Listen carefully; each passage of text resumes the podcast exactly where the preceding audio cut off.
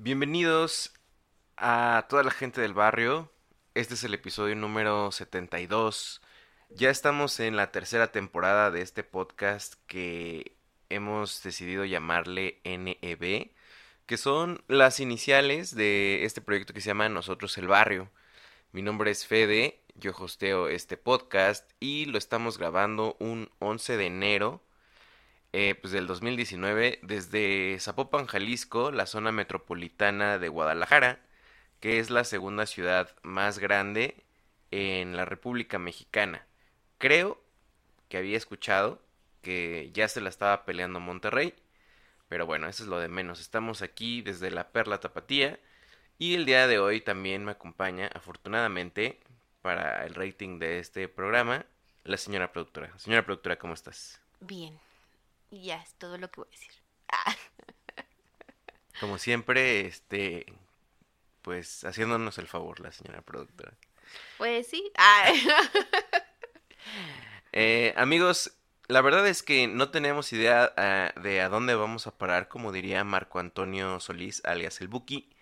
Con, con respecto al, al podcast de hoy, hoy quería grabar un episodio acerca de una dinámica que tenemos planeada desde prácticamente hace un año. Estaba, hace un año hicimos una lista de qué temas queríamos hacer y estaba anotada este, pero creo que no lo vamos a tocar por eh, la cuestión con la que queremos abrir este podcast y yo creo que ya todos lo han escuchado en todos lados y hasta parecería cosa de hueva, ¿no? Y a lo mejor si, si da flojera como a la mitad, sí, sí nos iremos por ese tema eh, que es como a quién salvarías, es un dilema un ejercicio como entre moral, ético y para tener un poco de una dinámica de saber respetar las opiniones de otros.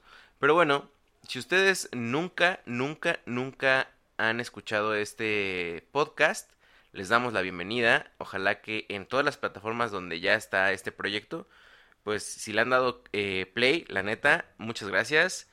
Y pues queremos decirles algo que seguramente todos ya han leído, no sé, sobre todo si son de México, eh, pues sabrán que hay alguna situación eh, con la gasolina en estos días. De hecho, eh, justamente yo grabé un podcast que se llama Caminando con Fede.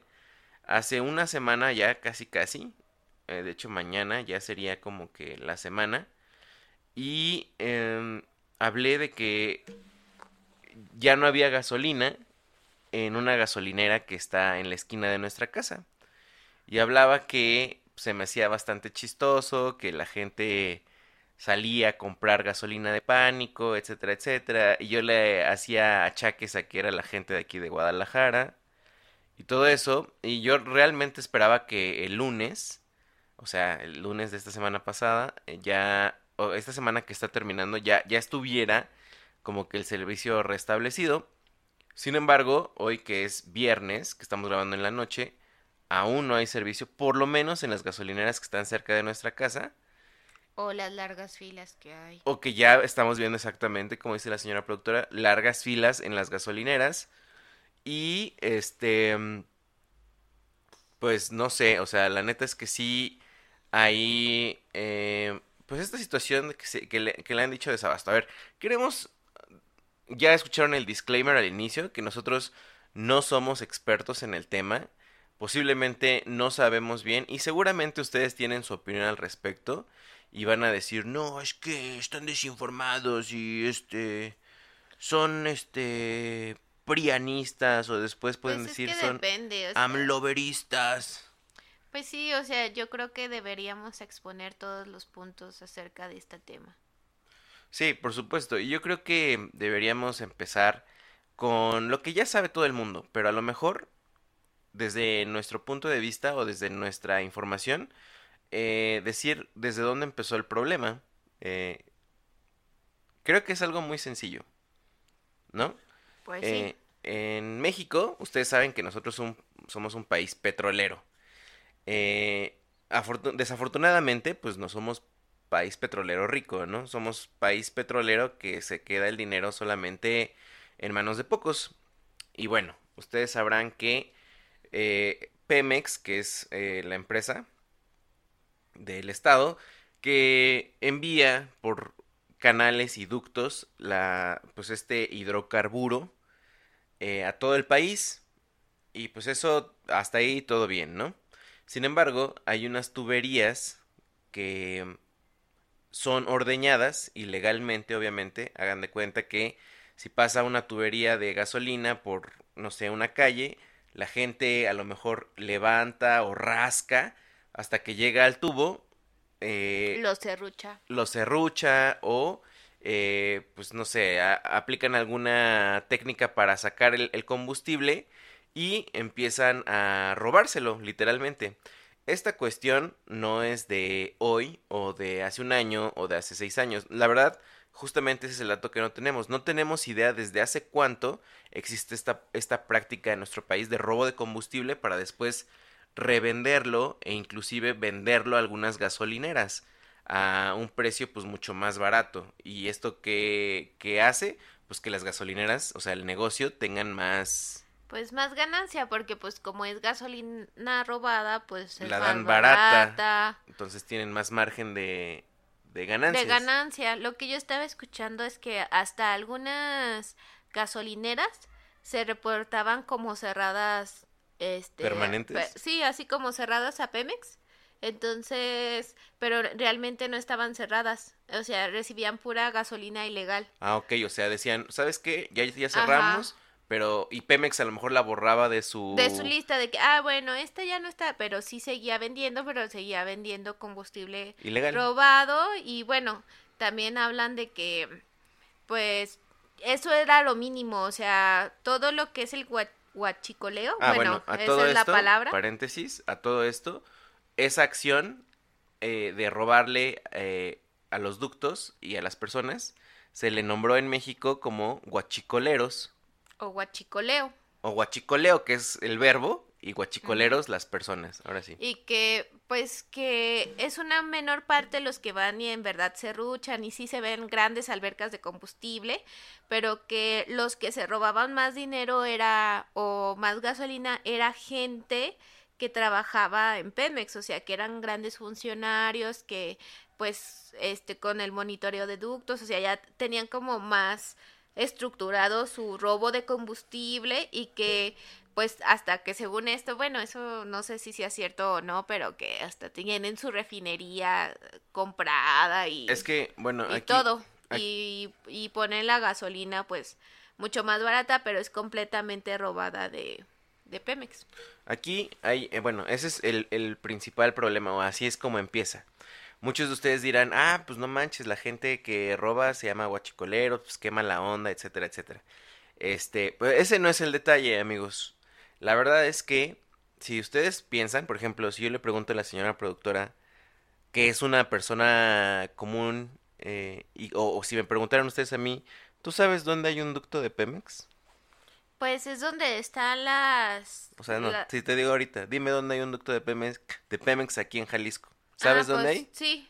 ¿Dónde? Pues en periférico ya ves que ponen sus sus estacas de que no perfores aquí. Ahí quiere decir que hay un ducto de Pemex. Ah, bueno, mira, yo no sabía. Pero ahora, ¿tú qué sabes? Mm. ¿Sabrías cómo ordeñar un ducto? No, pues la neta se me haría muy peligroso porque pues se descontrola la gasolina, hay un chispazo y todos vuelan. Todo muere, ¿no? Bueno, la cuestión está ahí. ¿Quién sabe dónde están y cómo perforarlo. Obviamente gente que está informada y capacitada para hacer eso. ¿Quién está ahí? Pues obviamente pues tiene que ser gente del mismo Pemex. Ese es donde empieza también otro problema, que la gente de la misma empresa está involucrada en robar el combustible para después venderlo. Entonces, este es un ciclo que se ha dado muchos años. Eh, ustedes saben que recientemente en México cambiamos de régimen pues, de, presidente, eh, y una de las cosas que él mencionó en su campaña es que pues la cuarta transformación de la cual tanto habla es justamente la lucha. Yo tengo una pregunta. ¿Por qué cuarta? O sea, ¿a qué se refiere con cuarta transformación? Ok, se supone que la primera transformación de México fue la independencia quitarte la colonia ah, de España. La segunda fue las leyes de reforma, que impulsó Benito Juárez y que se supone que en esto fue la división de iglesia-estado, porque sabías que pues, antes la iglesia tenía mucha injerencia pues en las decisiones del gobierno, ¿no? Entonces se separó. de Benito Juárez? Ajá, eso fue la segunda transformación. La tercera transformación es la Revolución Mexicana, que acabó con la dictadura. ¿No es primero la Revolución? No, eso es en este siglo y la reforma fue el siglo, bueno, perdón, fue el siglo pasado, la reforma fue a finales del siglo XIX. Ok. La tercera, como te digo, es la revolución que acabó con la dictadura de Porfirio Díaz y Andrés Manuel dice que la cuarta transformación es la guerra en contra de la corrupción. Importante. ¿Por qué? Pues no, nomás. ¿Por qué importante? O sea, como que siento que él se las da de muy... Ah, ok, ok. Bueno, sí, entonces eh, él está diciendo que pues esta, esta nueva manera de combatir un enemigo en común que es la corrupción, pues obviamente está implementando cosas como este, pues, penalizar a los que están haciendo corrupción. Entonces, para evitar esta fuga de, tan, de miles de millones de dólares, yo creo que es este robo de combustible, em, dijo que ya no se iban a mandar la gasolina a través de esos ductos y que iba a ser a través de pipas a todo el país. Entonces eso obviamente hace que las gasolinas lleguen pues mucho más lento Ah, bueno, y también de que pues sí había muchas gasolineras que compraban combustible robado y por lo mismo, pues es que son muchos factores que se conjuntan. Tanto el robo de combustibles y que las gasolineras compraban combustible robado, como que también la distribución está siendo la óptima y también que pues hay compras de pánico, o sea, tú ya no vas y llenas medio tanque, o sea, vas y vas por el tanque completo. Sí, bueno, es que estaba como tratando de hacer como el recorrido de lo que según yo entiendo que está pasando. Entonces, mandaron las pipas, como bien dice la señora productora, eso está generando que las pipas cuando llegan, pues ya mucha gente ya no tiene gasolina en sus coches.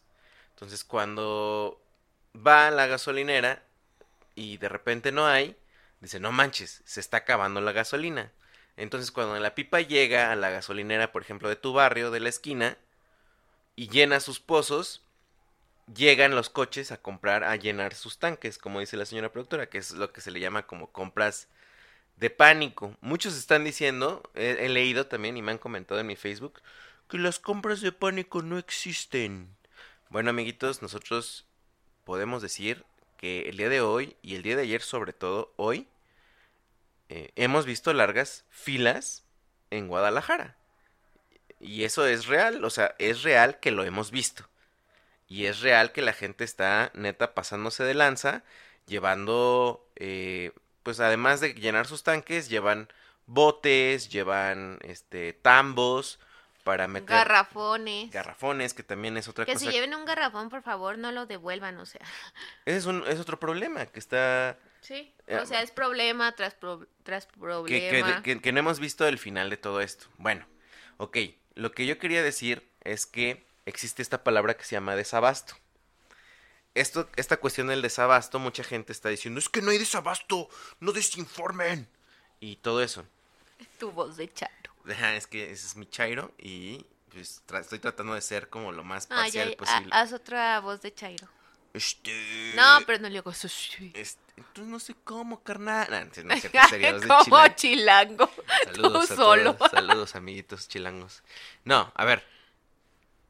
Es que yo creo que mucha gente cuando hablas de desabasto entiende que se está acabando la gasolina, o sea, que ya no existe en el país. O sea, que se está secando. Creo que mucha gente entiende ese concepto y por eso se espanta. Pues aunque también están diciendo que sí, en los primeros días del año sí bajó la importación de gasolinas y que también hay muchos barcos que están esperando a descargar la gasolina que nosotros importamos, porque importamos bastante gasolina. Y están hablando como de un 45% que compramos menos en los primeros días del 2019. O sea, como que te digo que hay como un sinfín de factores. O sea, el gobierno ahorita está tratando como de no ser como alarmista y obviamente nunca te van a decir que hay desabasto. Pero ya después va, yo siento que ya de, ya ahorita están empezando como a ceder ante la presión de, pues, ¿Pero de la ceder gente. qué? Pues la información que no te estaban dando al principio.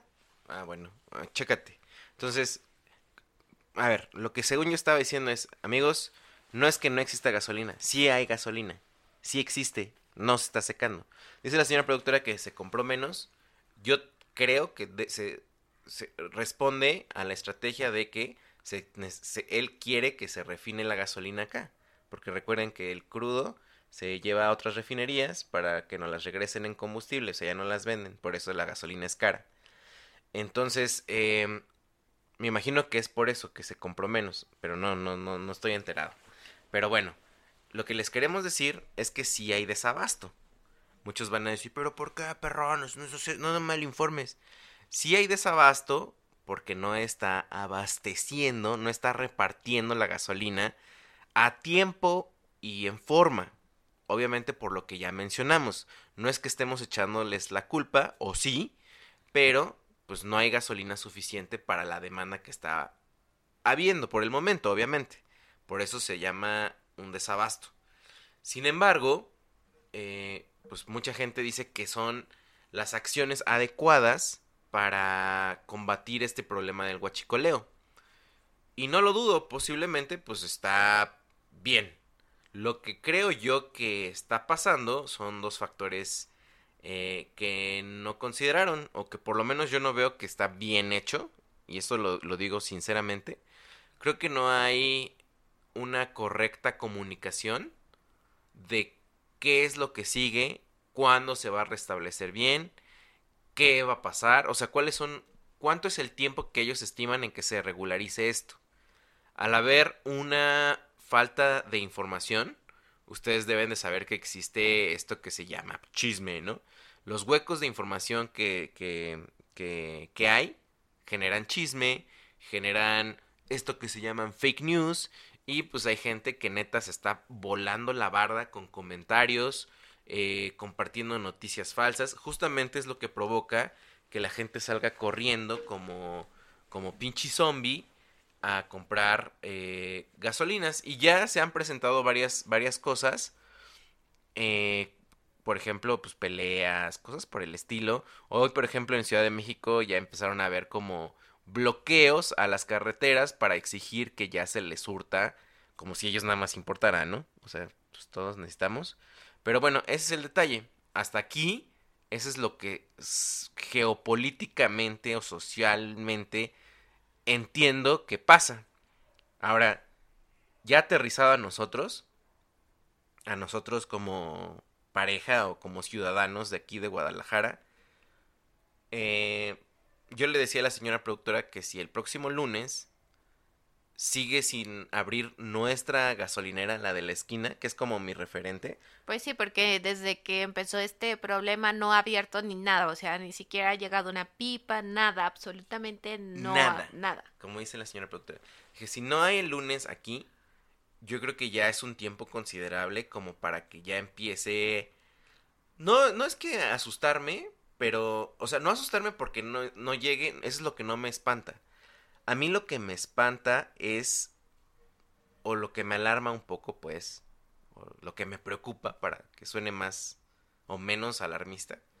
Lo que me preocupa es cómo se pone la banda que que, que, que a lo mejor sí la necesita y que está desesperada, pero la banda que está como comprando con esa desinformación. No, y aparte no es nada más como tú llegar de un lugar a otro, el transporte en sí, sino cómo se transforma tus, cómo se transportan tus alimentos, o sea, va, según los periódicos y pues ya información de que pues va a subir la inflación, que ya los productos básicos están subiendo por lo mismo de la gasolina. Sí, y O sea, porque al momento de no poder transportarla porque no hay gasolina, pues se echa a perder, hay menos producto, hay menos producto en las tiendas, entonces ya todo lo básico, el nopal, el maíz, este, el jitomate, la cebolla, todo, todo, todo va a subir.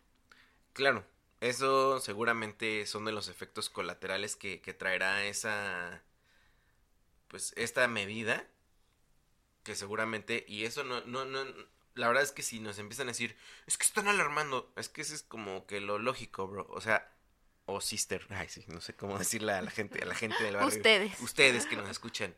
O sea, si neta está tardando más en llegar tanto la comida, cosas por el estilo, obviamente se va a encarecer porque los que la tienen se van a cotizar. Pues es simple Pues sí, ley de o sea, es oferta como demanda. el aguacate o el limón. Creo que una temporada de limón estuvo carísimo, pero porque los Creo el- productores se pusieron de acuerdo como para subir el precio. Y, Y el ejemplo más real es como el aguacate. Como que hubo un boom de que todo el mundo quería guacamole en el mundo.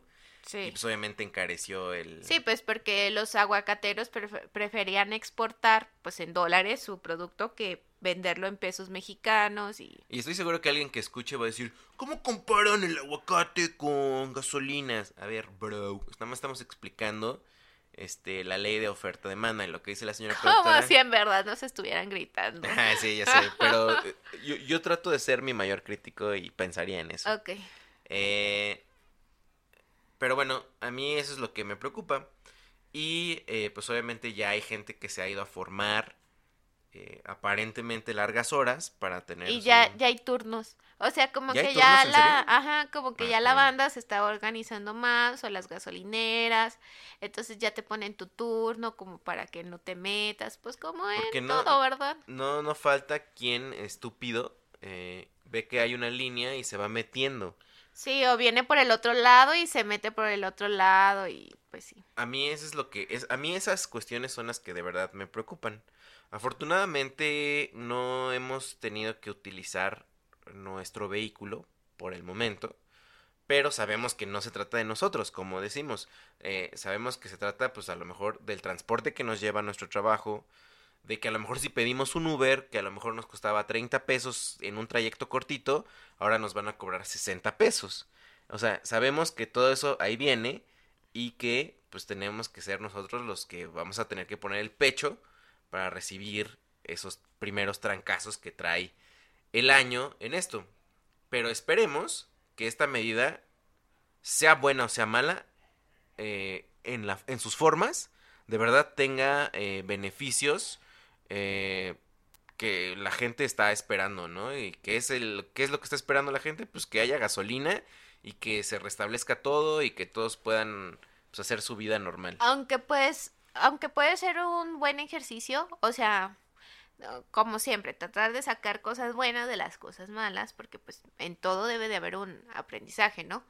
Entonces, irnos dando cuenta qué tan dependiente es México de la gasolina, No. o sea, Es de- el ser humano, yo creo. pues el ser humano, o sea, de los recursos que desde primaria nos enseñaron que no eran renovables, o sea, Sí, no, no se está sumando gasolina al mundo en ningún momento, o sea, el petróleo no, No es como que Mm. está incrementando. Sí, no es que se esté renovando jamás, sino que cómo podemos migrar a energías más limpias o energías que, pues, Que sean otra alternativa, sí, que simplemente. sean otra alternativa como solar o...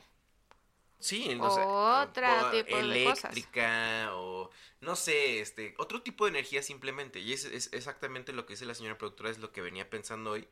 Y ya te lo había comentado, creo que qué tan, qué tan pinches, eh, ¿cómo se le puede decir? ¿Cómo dijiste?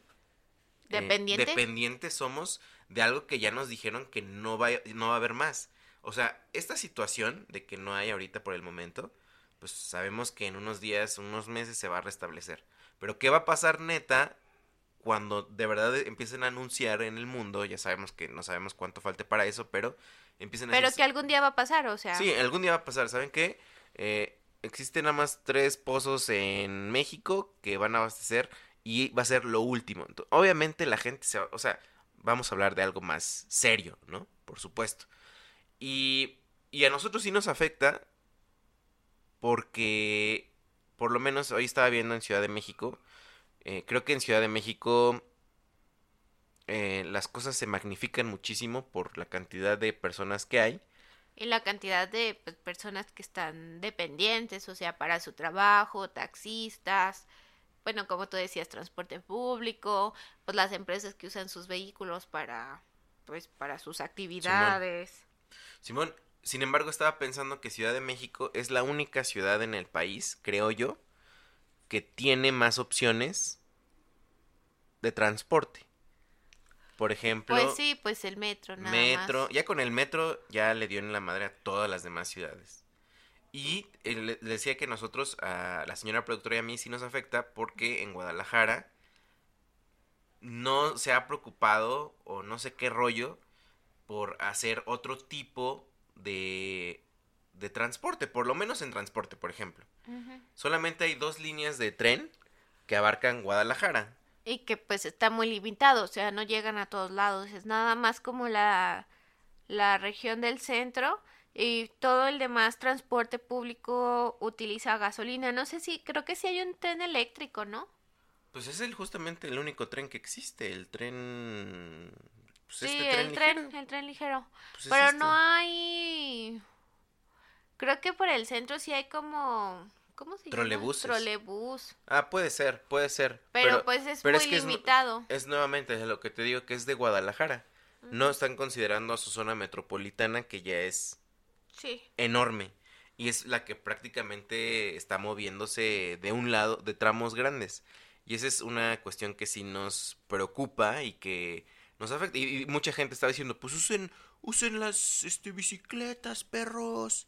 Si es cierto, Pero, no hay o sea, calles con ciclovías que te garanticen una seguridad eh, pues para trasladarte simplemente. Pues sí, porque sigue habiendo coches, o sea, si nos, nosotros te- para ir a nuestro trabajo tenemos que pasar pues por periférico. Un o sea, periférico que neta circulan pinches trailersotes, eh, transporte público que va manejando súper mal, güeyes que, que, que manejan de la fregada. Ahora imagínate que entre una bicicleta. ¿Cuántos muertos hay en periférico todo el tiempo? Uy, no muchos. O sea, y muchos de ellos es pues gente imprudente y este y gente que pues no pues no supo estar ahí, obviamente. Entonces, que la gente se empiece a meter esas vías en bicicleta con el afán de ahorrar, pues también expone su vida y es otro otro concepto que no pues no sé cómo vayan a resolver esto, pero de esto como tú dices,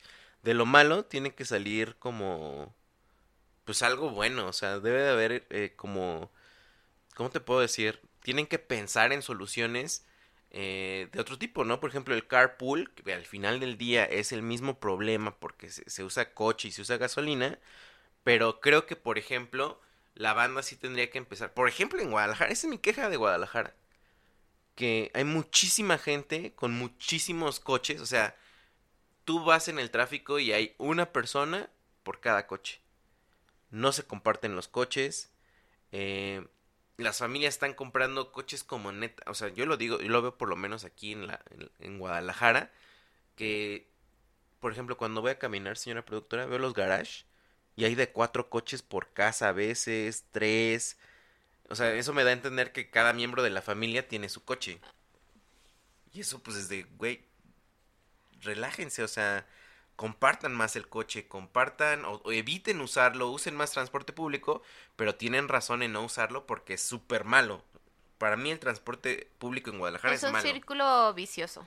O sea, el transporte aquí es muy, bueno, no sé, a lo mejor me van a decir, pero mm, pues sí, la verdad es muy complicado usar el transporte público, o sea, hay muchas líneas, o sea, ya es 638, bueno, yo que vengo de ciudad muy pequeña, a mí era el, el anaranjado, el azul por colores, ¿no?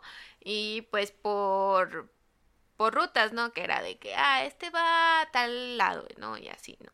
Pero aquí es 638A, 638B, Pero- 638, así. 638 sin letra, que también tiene una ruta diferente y así. A, a mí, la verdad, eso no, no, no me parece tanto problema porque al final del día hay, hay opciones. Lo malo de eso es que los camiones son viejos, Pues se tardan muchísimo, Hay muchos asaltos. hay asaltos, o sea, se, se con- se configura como escenarios perfectos para que no te den ganas de usarlos. Eh, ese es el problema que tenemos en, en Guadalajara. Y también hay otra cosa que yo, pues no sé, a pensar que en las empresas que neta te dejen trabajar de casa, ya debería ser casi, casi como... Pues mandatorio, ¿no? O sea... Sí, o sea... Ya siquiera las empresas que tienen esa habilidad, o no, más bien no habilidad, como... Pues esa... Esa facilidad, ajá, o sea, de que de todas maneras, pues ya te dejan trabajar desde casa en emergencias o... De todas maneras, no... Contingencias. o en contingencias o así, pues ya deberían ponerlo como un un Sí, por lo menos, ¿saben qué? Los viernes, sí, no, todos home office. O los lunes, todos home office. Todas las empresas que permitan hacerlo, debería como estandarizarse. ¿Para qué? y Pues pues bene- beneficiaría muchas cosas, o sea, desde la vida de tus empleados como tener un día pues de que bueno, hoy no me tuve que levantar tan temprano de que arreglarme, irme al transporte, llegar y todo eso. Sí, o sea, los niveles de tráfico, de contaminación, a de uso de todo lo ambiental, o sea, de que, pues, por ejemplo, si es un viernes, pues, en lugar de llegar a las 7 a tu casa, pues, ya a las cinco y media te desconectas y, pues, ya, o sea, sigues con tu vida y, pues, ya es un, pues, sí, aunque sean solo unos minutos de transporte o, pues, sí, unos 20, media hora, ya es bastante como para... ¿Por qué crees que haya jefes que no les guste que Pues sea yo home creo office? que es un micro, pues sí, un micromanagement, o sea, como que... ¿Qué significa micromanagement, señora Mm, productora? ¿Cómo te explico? Como... Pues sí que todavía nosotros no tenemos la cultura de darle la confianza a nuestros empleados de que pues sí van a trabajar en verdad y también nosotros tenemos que poner en nuestra parte porque pues mucha Sí. gente también pues se puede aprovechar y decir pues yo no voy a hacer nada y pues yo creo que eso es lo que tienen miedo los jefes de como pues decir de que no pues no está haciendo nada, está viendo Netflix, o sea, no le está avanzando la chamba y pues, Apenas me, me enteré en- de un caso de gente que trabaja en nuestra misma empresa que mm, igual dieron home office. Dieron home office en unos días, ¿no? Así como tales días van a ser home office. Y pues obviamente se supone que tienes que trabajar esos días, no es como que te quedes a descansar.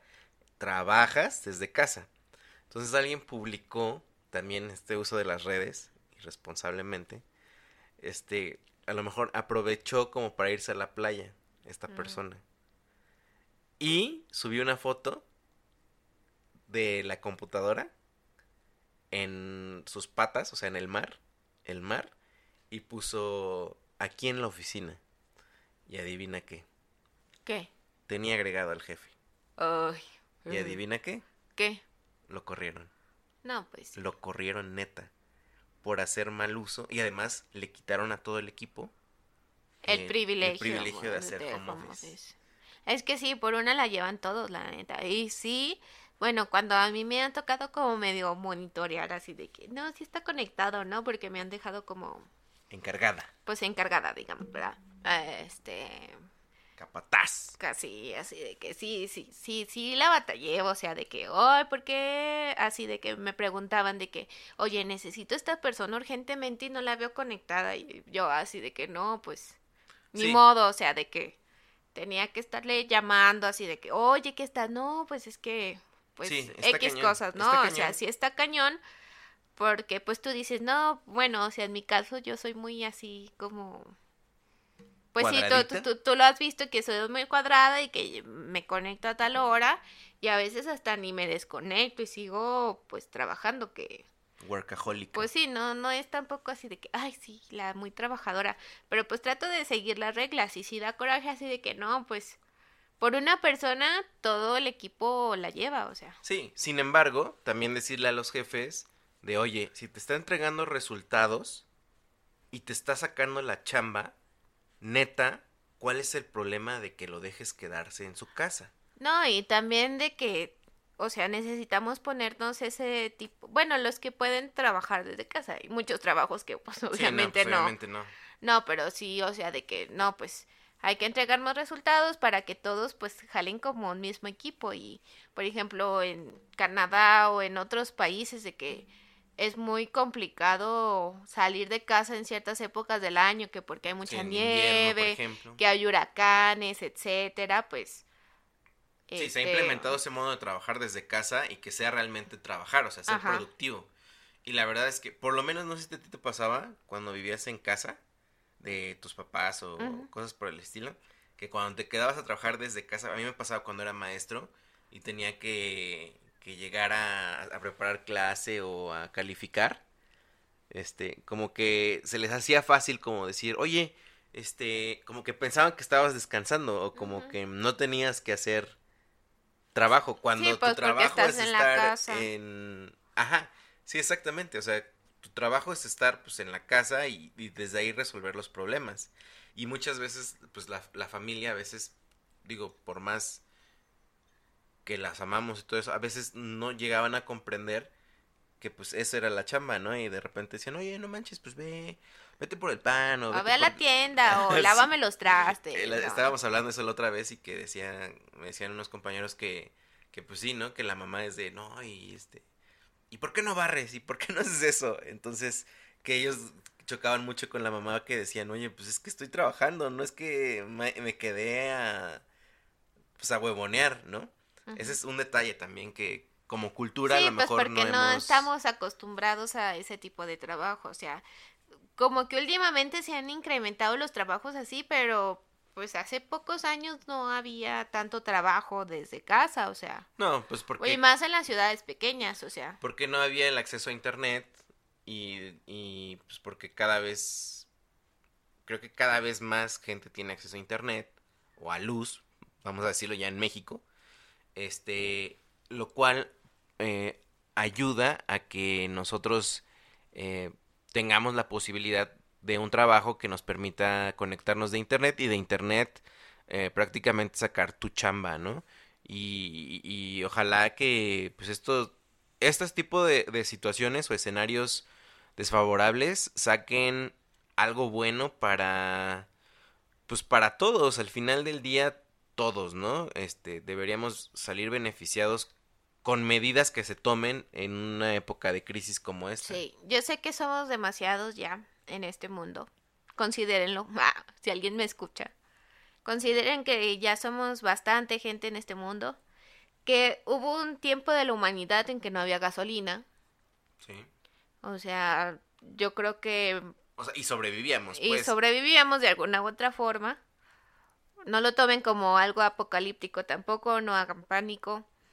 Pero, pues sí, traten de buscar alternativas, o sea, piensen en un futuro de que, pues, va a haber escasez de muchas cosas. Va a haber escasez de gasolina, va a haber escasez de alimentos, va a haber escasez de energía. No pues, queremos espantarlos, pero nos vamos a morir. Ajá, Ah, Sí, o sea, nuestra humanidad, si seguimos teniendo este ritmo de, Crecimiento de crecimiento a lo estúpido. y aparte, pues contaminando, pues, Es que ya no hay vuelta atrás. O sea, para mí ya es una no vuelta atrás. O sea, pues sí, acuérdate, 12 años, 12 años y ya. 11 porque ya es 2019. Ah, bueno, 11. Para los que no 11. sepan, eh, hubo un episodio en, en el que la señora productora nos sacó una cifra que dice la ciencia que en 12 años básicamente, Si no mejoramos. si no sea, mejoramos, que no se ve ninguna mejora, eh, pues los recursos importantes literalmente ya van a escasear y pues vamos a entrar en otro tipo de crisis, ¿no? Que al final del día no queríamos ser fatalistas, pero creo que es bueno tocar el tema de que pues hay que tener cuidado y hay que cuidar lo que tenemos por el momento. Pero creo que uno de los últimos temas que quisiera tocar contigo, señora productora, es cómo tú evitarías caer en las fake news y en este pánico colectivo que se da. Que yo creo que yo una vez te conté una historia de pánico colectivo. Ahorita respóndeme y ahorita te cuento mi historia. Pues yo lo que hago, siempre tengo agregado como mil fuentes de noticias, ¿no? Entonces veo una cosa en un lado y digo, "Mm, como que está muy a la derecha. Y luego veo otra cosa en otro y digo, "Mm, creo que está muy a la izquierda. Ya como que trato de agarrar información de los dos lados, pero aún así, pues yo sé que no es como 100% real, porque cada quien le pone pues su entonación, ¿no? O, o muy de, bueno, aquí en México pasa mucho de que o es muy derecha o es Sí, es muy muy dividido. izquierda o Sí, o sea, de que uno lo favorece a pesar, bueno, uno favorece al gobierno a pesar de todas las cosas y el otro lo desfavorece y no ve absolutamente nada bueno. Entonces, Achis, achis. creo que está Creo que jugando. están jugando algo porque están gritando aquí nuestros vecinos. A ver, de- deja checo. Creo que sí, creo que sí están jugando. Si escuchan gritos es porque seguramente hay fútbol y y este y claro, ah, sí, claro, está jugando el Atlas contra el América. Entonces, pues seguramente todos aquí están en contra del América. eh, y por eso está esta, esta situación de gritos. Pero no se espanten, amigos. Sí, no sé si te, a ti te tocó, señora productora, ver en tu timeline, ya sea de Facebook o de... Sí, sobre todo de Facebook. ¿No, no te ha tocado tener contactos que están escribiendo cosas acá? Uy, yo tengo de todo. Ah, ¿Sí? tengo acá de. Bueno, ¿Lovers? Amlovers y tengo. Pues. ¿En de- Contralovers? En Digo, contra. Yo siempre soy muy. eh, me abstengo mucho de comentar cosas. que Porque digo, ¿qué, tie- qué, vo- ¿qué diferencia va a ser mi comentario? Jamás te voy a cambiar tu opinión. Jamás. O sea, si tú quieres creer, pues no, pues cree. Ay, Yo creo que en, en las redes sociales ahorita está esta situación. Los que apoyan a AMLO están publicando cosas como, a ver, te explico lo que, lo que está pasando. Y como que ponen sí, cosas... así de que, si compraste, si todas las gasolineras compraban gasolina robada, pues es obvio que abre tu mente. Sí, sí, sí. Hay, ese tipo de... son los que están a favor de AMLO. Los que están en contra también se están volando la barda. Sí, así de que no. ¿Dónde está su cuarta transformación? Ahí tienen. Eh, los engañaron. Cosas por el estilo. Y es de. güey, ayer, por ejemplo, estaba. Pinche anciano. Ayer leí una publicación que era. Pinche anciano loco de AMLO. Eh, por tu culpa tengo que estar formada dos horas en esta gasolinera. Ay de ti si no me toca. Yo, ah. Ahora, y también están de que, ay, sí se forman en Six Flags dos horas, Ajá. pero no se pueden formar por la... De todo, ay, no. Sí, sí, sí, o sea, es impresionante eh, pues la división que existe por, obviamente en crisis y, y- sobre todo cuando se politiza y polariza la banda, pues es bien complicado que, que alguien esté de acuerdo, ¿no? Yo por lo menos estoy leyendo, estoy tratando de aprender también del tema, informarme, pero lo que yo quería contarles es lo que estamos viendo el día de hoy, o sea, sí hay filas grandes en las gasolineras que están abiertas. La gasolinera más próxima a nosotros no ha abierto desde hace una semana. Y una cosa que también hemos notado, eh, cuando regresamos del trabajo, eh, pues cruzamos una avenida. Y normalmente pues hay un buen de coches que tenemos que estar esperando que se paren para cruzar. Aun cuando está el semáforo, pues ya saben, México, ¿no? Pero estos últimos tres días, no sé si te acuerdas, señora productora, que hasta te dije, qué raro, ¿por qué no hay coches? O sea, neta, ahora sí empezó como a haber una disminución de coches. Sí, ya más porque, pues, yo sí digo que empresas que dejan trabajar desde casa o... Pues yo creo que ya también están O se tomando les acabó, pues. medidas. Lo que sí es que sí vimos es que sí, ha- sí empezó a haber una disminución de automóviles. No estamos diciendo que la gente esté está, está siendo consciente, más bien que pues a lo mejor están guardando y, y sí hemos notado que No, horas y- pico. Y incluso nosotros, o sea, la otra vez, pues algo que no caminaríamos normalmente, que no es mucho, pero pues nos aventamos como unos dos kilómetros a un lugar. Cuatro en- en total. Bueno, cuatro, dos de ida y dos re- de regreso, que era- es algo que pues no usualmente hacemos porque pues la verdad nos pone nerviosos. Bueno, a mí me pone nerviosa más bien de que no, pues que te asalten en la calle o así, y a veces prefiero tomar el coche o es más rápido o así. Entonces, pues por lo menos decidimos esta vez, esta semana, pues irnos caminando y regresarnos caminando para pues no usar el coche.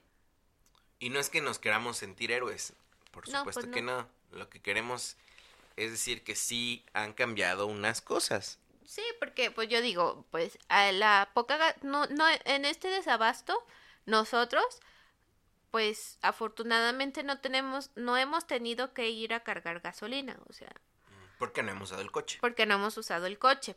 Lo hemos evitado toda esta semana, o sea, de que pues a lo mejor creo que una o dos veces pues usamos Uber, creo. Este, y pues otras veces pues nos hemos ido caminando que pues a la farmacia, a cosas aquí cerca, no hemos salido a grandes distancias de nuestro hogar. Y pues sí, son cosas que, que vas haciendo. También, afortunadamente, pues tenemos transporte de empresa y también no... Sí, eso es lo que nos hace el paro de no usar pues, el transporte, que pasan por nosotros literalmente y nos vienen a dejar pues hasta la esquina de nuestra casa y eso ayuda a que nosotros no usemos el coche. Pero sí, o sea, si ha, ha habido cosas, si ha impactado y seguramente si esto no se estabiliza, sobre todo si el gobierno no nos dice qué procede, por supuesto que se presta a que mucha gente y también ya, ya están mandando cadenas en WhatsApp, todo lo que les decíamos de la desinformación. Eh, pues eso es lo que se presta si el gobierno no tiene una buena estrategia de comunicación, eh, pues obviamente va a causar esto, ¿no? Y esto del pánico colectivo es un tema también interesantísimo por cómo se comporta la gente, ¿no? Eh, señora productora, tú y yo en Navidad tuvimos una situación interesante. Eh, pues teníamos visitas y se nos acabó el gas. Sí. O sea, todo el tiempo estuvimos diciendo, hay que checar el gas, hay que checar el gas, hay que checar el gas, porque pues tenemos que calentar la cena. Y ya, el mero día de que, oye, ¿puedes ir a checar el gas? Sí. No hay gas. No hay gas. Ah.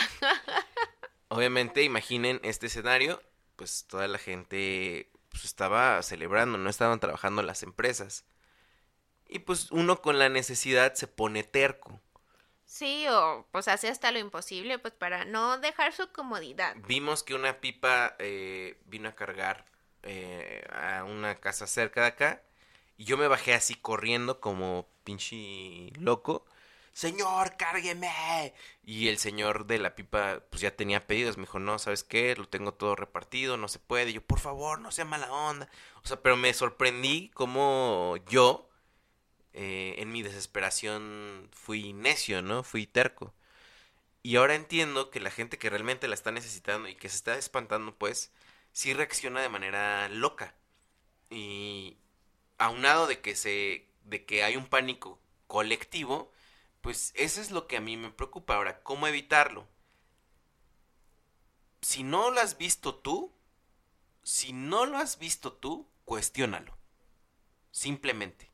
Yo ahora, por ejemplo, si alguien me dice, no, eso de que están formando no es cierto, yo sí les diría, oye, bro, yo hoy lo vi. O si alguien me dijera en este momento, las todas las gasolineras están abiertas. Bro, cerca de mi casa hay tres, así muy cerca, y las tres están cerradas. Por lo menos a mí, en mi experiencia, ya puedo decir eso. Sin embargo, nuevamente, si alguien lo puso eh, pero tú no lo viste, no lo creas al 100%. Si hay mensajes de vamos todos a, hacer, o sea, fíjate quién lo escribe, fíjate de dónde lo sacó, cuestiona todo y la neta evita cosas estúpidas. Yo les decía que iba a contarles una historia que viví y creo, señora productora, si esto ya lo conté aquí, cállame, porque no sé ya cuántas cosas he contado aquí y cuántas no, entonces neta sería bueno que me, me callaras. Pero una historia de mm, pánico colectivo se dio una vez en el Estado de México, de donde yo soy, eh, con un grupo político que se llama Los Antorchistas. Los Antorchistas eh, son un movimiento social político que se les desprestigió mucho, no sé si bien o mal, pero una vez, un día, despertamos y empezaron a decir, los antorchistas vienen marchando de Ciudad de México para acá, vienen quemando todo, este, cierren sus negocios. Neta, eso empezó a, salir en, en, los estados de Facebook. Y empezó, yo empecé a leer que la gente ponía, hay balazos, eh, yo vivía en un pueblo que se llama Chalco, hay balazos en el centro de Chalco, no salgan. Y de repente veía que otra persona ponía, dicen que hay balazos en Chalco, no vayan.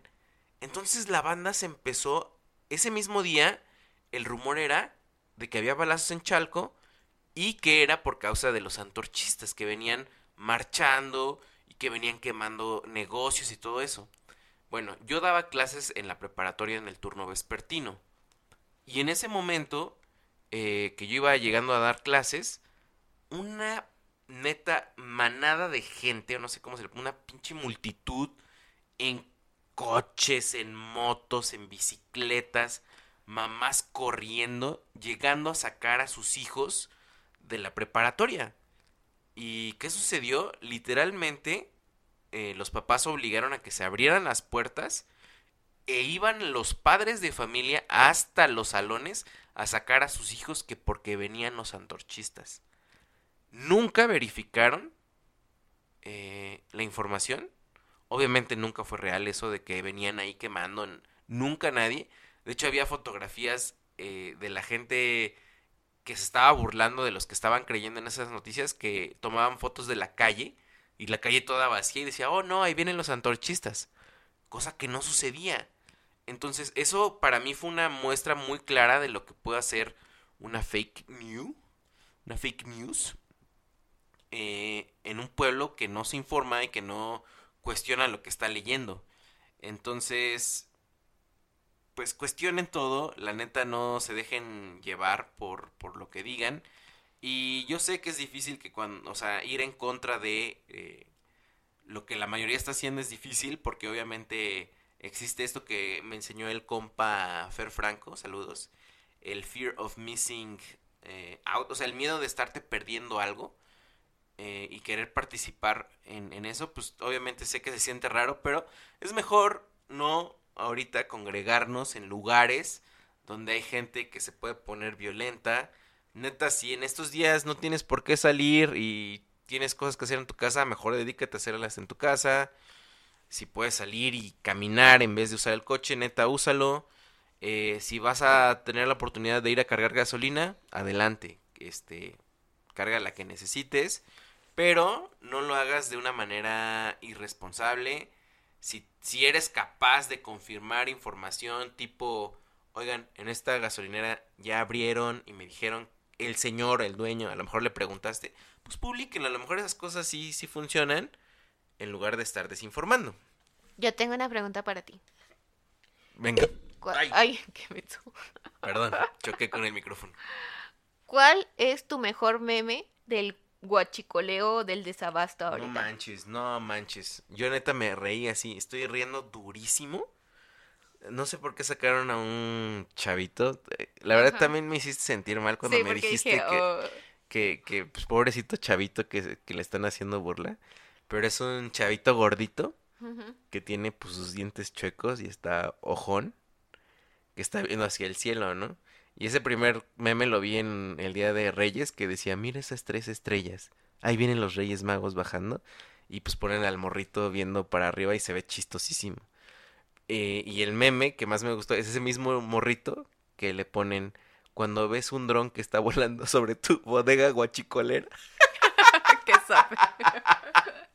Eso me da mucha risa. Pero tú, ¿cuál, cuál es tu...? El del señor, mucha risa, que hay un señor así que se ve como guachicolero y luego ya ves que va cambiando la pantalla. ¿Cómo se ve un señor guachicolero? Bueno, no sé, pues ya un señor así de que... Pues va cambiando la pantalla y así de que dice de y ya va cambiando a un chavo más guapo, ya ves que lo vas viendo ah, más guapo. Ya, ya, como la transformación. sí, así de que soy conductor de pipa de gasolina.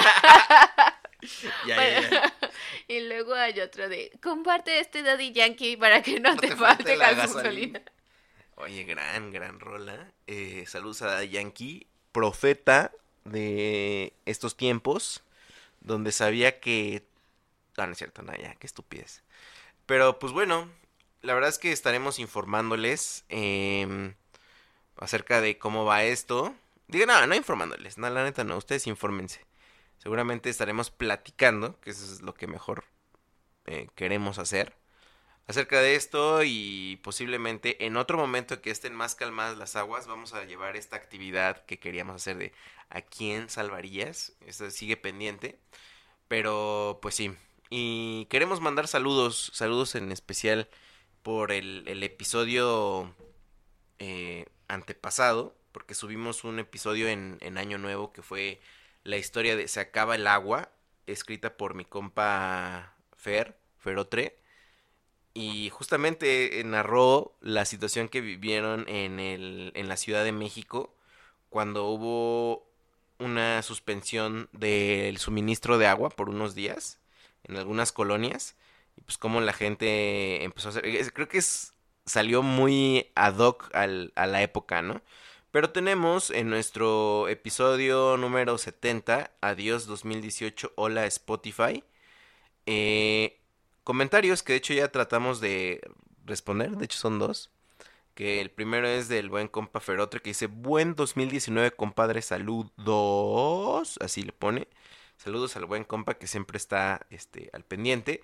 Y después GTG, señora productora, tu fan, fanbase, que dice, señora productora, yo soy su fan. Ya he dicho varias veces que los episodios con su participación son de mis favoritos. Y dice, ahora yo me tiro al suelo y me siento ignorado. Jajaja, saludos, buen episodio y seguimos escuchando. ¿Quieres mandarle un saludo a tu fanbase? Hola. Aquí veo. Gracias, GTG, este, bro. Gracias por seguirnos escuchando. La neta, me, me da mucho gusto que, sigas acá. Esperemos que este no, no te haya tocado fibras así como que, ah, malditos, ya se vendieron. Pero saludos. Y algo bien interesante es que en Instagram, eh, desde Brasil, nos, nos escribieron, que nos escucharon en, en Spotify y me da mucho gusto. Y de hecho yo me hice el compromiso de mandarle saludos a... Ahorita les digo cómo se llama. Y se llama... a Natalia. Natalia, que nos escuchó desde... Me dijo Brasil, estoy buscando dónde. Dice que... De Ma Maceió. Maceió. Maceió de Brasil y pues, dice que ella estuvo viviendo aquí en México y que extraña mucho la comida mexicana y pues que escuchó el podcast y que le recomendáramos, dice más o menos así. Hola chicos, soy de Brasil y viví en Guadalajara en 2016 y fue una suerte encontrar ustedes en Spotify, pues necesito escuchar más cosas en español, pues tengo muchísimo tiempo que no platico y no escucho nadie y nada en español. Y encontré ustedes, estoy muy feliz por esto, gracias pues saludos a Natalia y mucho obrigado, mucho obrigado eh, de sus comentarios. Ah, ah ¿verdad? ¿Cómo le haces? Este, Tú todo lo puedes convertir en portugués. Es que así se pronuncia, o sea, así es la verdadera pronunciación. No, bueno, no verdadera, pero pues así se pronuncia. Eh, y también eh, queremos agradecer y recomendar que visiten nuestro sitio nosotroselbarrio.com donde pueden encontrar más contenido. Tenemos otro podcast en Spotify, no la señora productora, pero sí con mi compa Fer, que es la parrilla de mi compadre. Pueden encontrarlos en todas las plataformas de podcast hasta el momento. Y nosotroselbarrio.com también le vamos entrando un podcast que toma de base el anime y pues en general eh, pues, cosas de la vida, cultura pop, por así decirlo. Cocinando con The Muffs, en nuestro podcast de comida. Este, ¿qué más? Caminando con Fede, que es como mi línea editorial de Nosotros el Barrio. Obviamente Nosotros el Barrio. Y creo que no me falta ninguno. Creo que no. Somos cinco. Eh, pues ya, la neta, gracias por escucharnos. Nuestras redes sociales son arroba nosotros el barrio en Spotify, si nos escucharon. Mándense un screenshot con sus comentarios, estaría chido. En Twitter como arroba barrio, we el barrio, o sea, como nosotros el barrio. Facebook nosotros el barrio. Y pues ahí estamos respondiendo, compartiendo, agradeciendo su apoyo. Señora productora, ¿se quiere despedir? Mm, pues muchas gracias por escuchar. Espero no haberlos aburrido. Si tienen comentarios, por favor, este, me cuesta mucho trabajo. Perdónenme. No, señor productor, gracias por, por estar aquí, por regresar. Le prometo que el siguiente podcast va a ser un podcast divertido. ¿Y ya me vas a pagar o todavía no? Todavía no, todavía no implementamos este pues cuestiones de, de, patroneo y todo eso, pero pues pronto, pronto, señor productor. De hecho, tú deberías pagarme a mí porque ¿Por pues, tú eres la productora. Ay, no. bueno, muchísimas gracias. Esto fue Nuestro barrio, episodio 72. ¿Cómo se va a llamar este episodio? Guachicoleo. No te creas, no sé. Pues tú eres el de los nombres. Guachiculeo. Ya ves, ahí tienes un nombre. Cámara, ahí nos vemos.